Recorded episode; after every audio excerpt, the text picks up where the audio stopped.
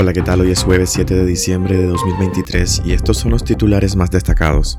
La suspensión de operaciones de CISA exportadora genera incertidumbre en el sector cafetalero de Nicaragua. El régimen afirma que hará cumplir a CISA exportadora sus compromisos comerciales y exportadores. Condor Gold reconoce dificultades para vender su mina a la India y Nicaragua. El proceso se está prolongando más de lo previsto. Esposo e hijo de Karen Celeberti, directora de Miss Nicaragua, cumplen 11 días de desaparición forzada. En internacionales, el expresidente peruano Alberto Fujimori es liberado en desafío a la Corte Interamericana de Derechos Humanos. Soy Elvin Cáceres y les doy la bienvenida. La suspensión de operaciones de CISA exportadora genera incertidumbre en el sector cafetalero de Nicaragua. Los cafetaleros de Nicaragua han expresado incertidumbre ante la suspensión de operaciones de la empresa CISA Exportadora, la cual compraba directamente el grano a los productores del país para su posterior venta a los mercados internacionales. La compañía ofrecía asistencia técnica, supervisión y apoyo para mejorar la productividad y calidad del producto, y se había convertido en un eslabón importante para este sector. Hasta el momento se desconocen las razones de la suspensión de operaciones. Un productor que pidió omitir su nombre indicó que eran más de los trabajadores que laboraban en la empresa y que CISA brindaba asistencia a unos 5.000 productores del país. Al respecto, el economista Juan Sebastián Chamorro indicó que la empresa Mercon enfrenta graves problemas de liquidez y que CISA suspendió sus operaciones el pasado viernes. No sabemos cuáles son las causas específicas de este problema de liquidez, indicó Chamorro, pero menciona dos posibles problemas. El primero son los elevados precios del quintal de café, que ha oscilado entre los 180 y 200 dólares en 2022 y lo que va del 2023, encareciendo las operaciones de las comercializadoras. El segundo es el incremento de las tasas de interés, lo que provoca un encarecimiento de las deudas que pueden tener las empresas comercializadoras. El café es uno de los principales productos agropecuarios de exportación de Nicaragua. El año pasado generó 714.7 millones de dólares y hasta septiembre de este año, según cifras preliminares del Banco Central, unos 571.6 millones de dólares. El régimen afirma que hará cumplir a CISA exportador sus compromisos comerciales y exportadores.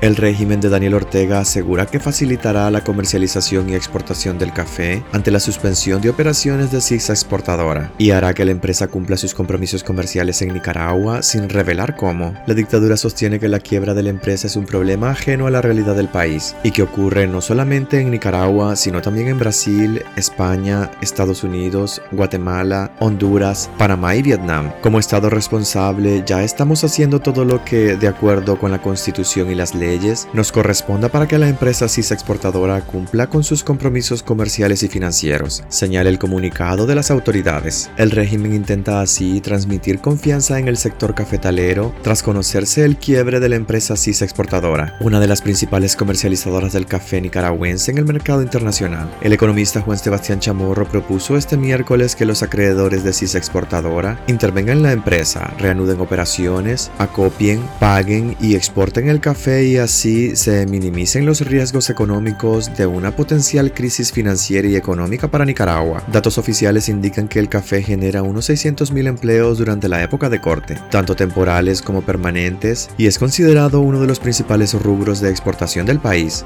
Condor Gold reconoce dificultades para vender su mina a la India y Nicaragua. El proceso se está prolongando más de lo previsto.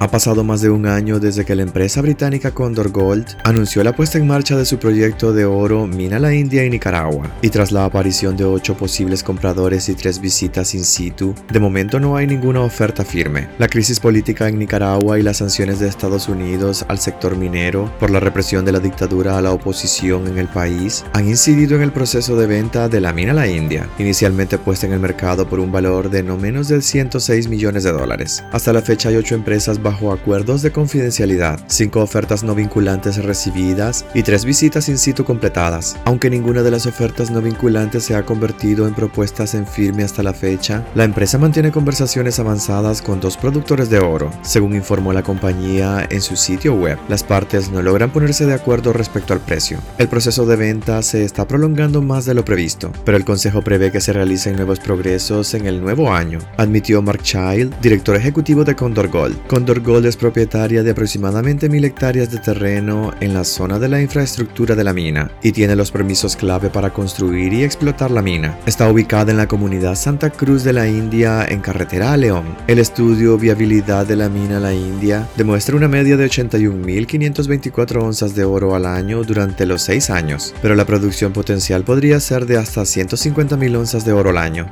Esposo e hijo de Karen Celeberti, directora de Miss Nicaragua, cumplen 11 días de desaparición forzada.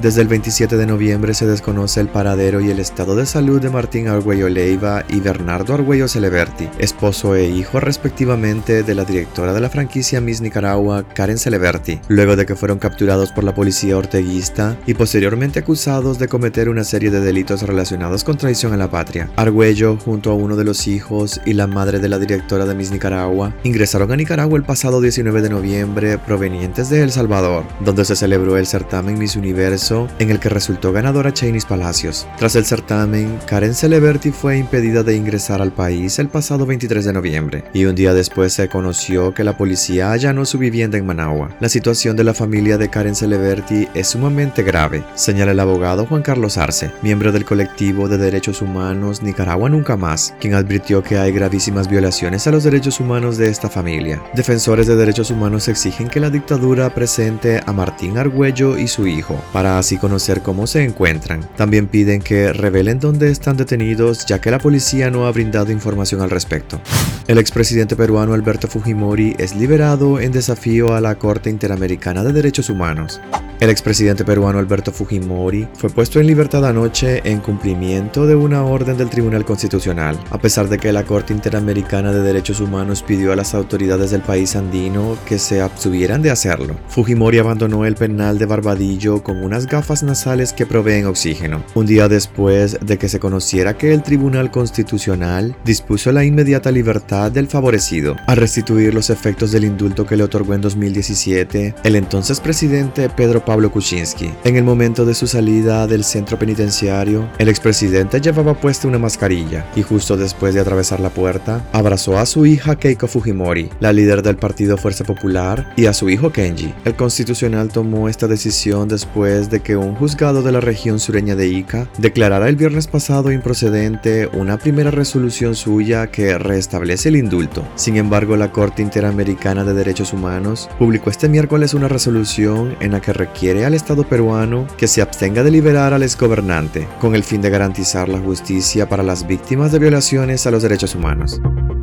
Hasta aquí quedaríamos este jueves. Gracias por acompañarnos y recuerden visitar nuestra web despacho505.com para ampliar y conocer más noticias. Y también nuestras redes sociales nos puedes encontrar como Despacho505. Que tengan un excelente día.